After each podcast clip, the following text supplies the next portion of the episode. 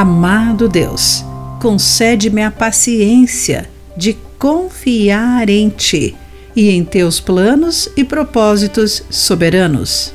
Olá, querido amigo do Pão Diário, que bom que você está aí para acompanhar a nossa mensagem do dia. Hoje vou ler o texto de Leslie Cole, com o título O Longo Caminho. Os colegas de Benjamin foram promovidos um a um e ele sentiu um pouco de inveja. Os amigos lhe diziam: Você ainda não é gerente, mas merece. Mas Benjamin decidiu deixar sua carreira nas mãos de Deus e respondia: Se esse é o plano dele para mim, apenas farei bem o meu trabalho. Anos depois, Benjamin foi promovido sua experiência adicional permitiu-lhe agir com confiança e conquistar o respeito de sua equipe. Alguns de seus colegas ainda lutavam com suas responsabilidades de supervisão, pois haviam sido promovidos antes de estarem prontos.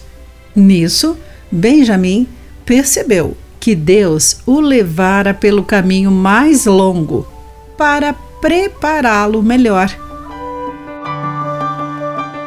quando Deus conduziu os israelitas para fora do Egito, de acordo com Êxodo, capítulo 13, versículos 17 e 18, ele escolheu um caminho mais longo, porque o atalho para Canaã estava cheio de riscos.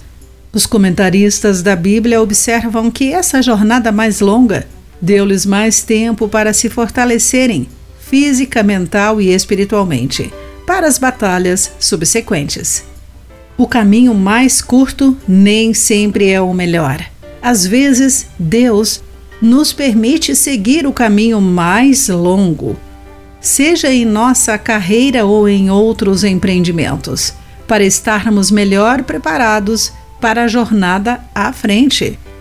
Quando as coisas parecem não acontecer rápido o suficiente, podemos confiar em Deus, que nos guia e orienta.